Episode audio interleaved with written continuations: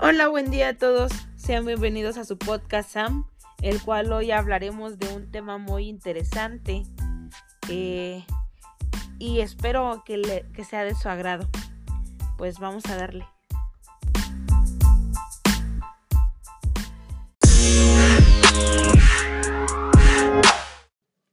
Nuevamente me presento.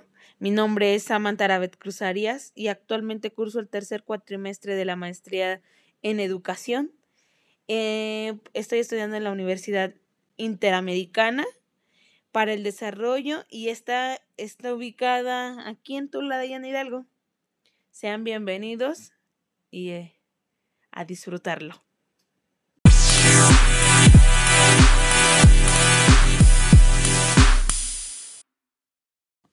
Vámonos directo al tema, las dimensiones socioeconómicas y políticas de la educación en México.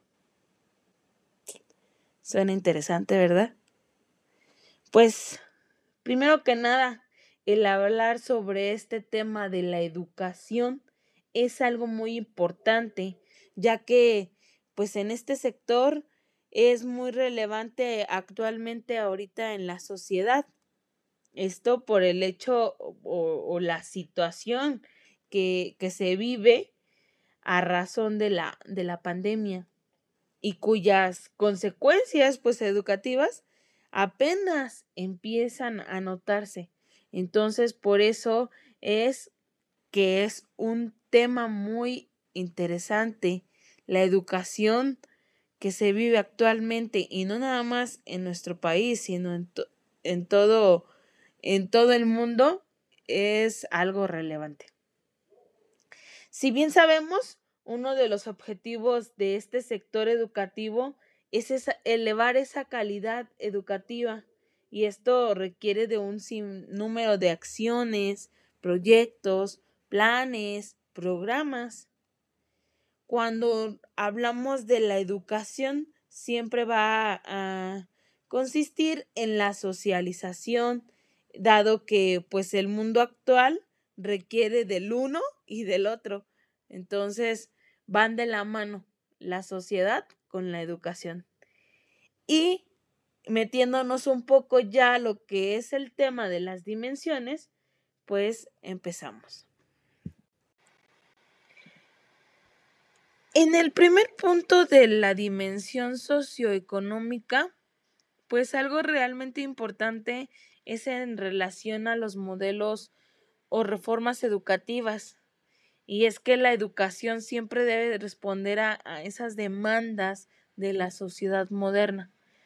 En México se debe, bueno, considero que se debe de, de construir un modelo educativo que esté encaminado a la integración, a las necesidades de la sociedad actual creando alumnos competentes.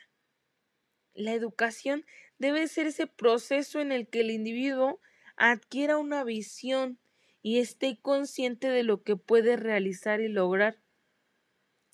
Nos decía Gajardo 2016 que los programas educativos nacionales deben contar con esa formación relevante para los estudiantes, es decir, que la información en cada nivel esté de acuerdo a las exigencias, a las necesidades de la sociedad.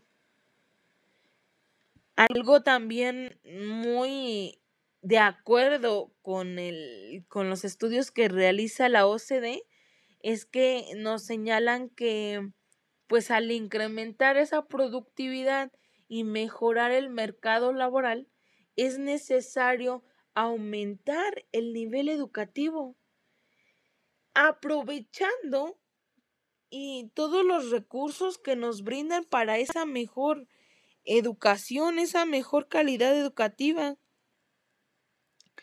Eh, algo que también la, la nos mm, me gustaría compartir es de que la educación contribuye a ese crecimiento económico de, de diferentes maneras.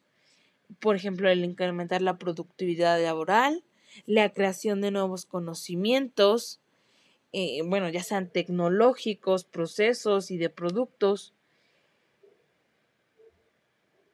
Esa, hay esa urgencia de este crecimiento económico, más que nada para el mejoramiento de la calidad educativa.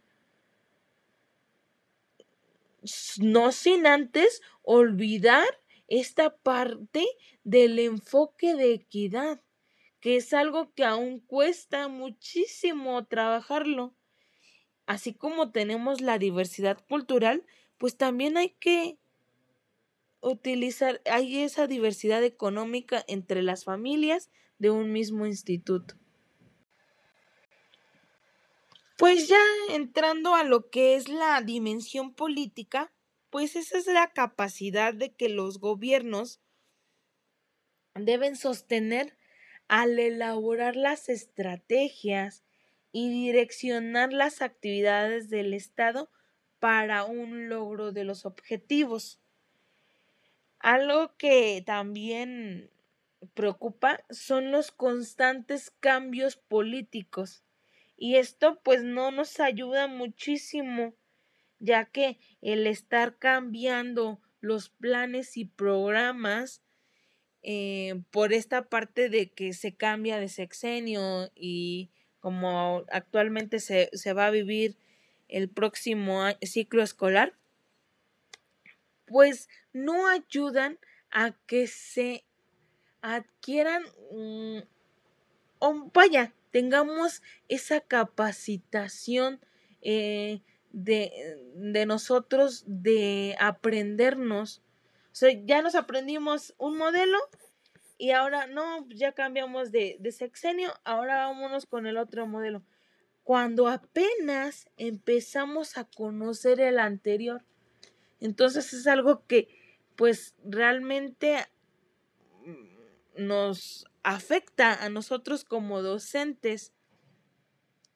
También algo que también es importante recalcar en esta dimensión política es lo indispensable para el logro de, de los objetivos, es esa calidad de enseñanza que se le da al alumno y que pues obviamente siga siendo gratuita, equitativa y de calidad para producir pues esos resultados de aprendizaje pertinentes y efectivos. Lo decía que nos decían que las políticas educativas han promovido la educación como un derecho humano fundamental.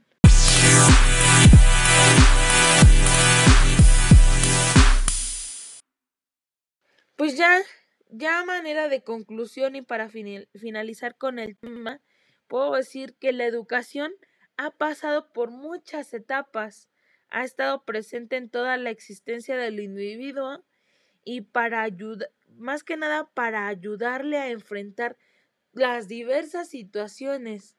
Entonces, ah, podemos decir que la educación busca e, el, seguir desarrollándose para avanzar hacia las perspectivas modernas. Otro punto eh, pues es el crear y aplicar políticas educativas que logren el acceso a la educación más que nada para fortalecer la fuerza productiva y como por último, pues el formar personas capaces de responder ante estas necesidades que el mercado laboral pues presenta. Y algo también cierto es de que todos los procesos que ha presentado que se ha venido dando mediante la globalización, pues trae consigo eh, esos cambios acelerados y más que nada en la vida de la sociedad.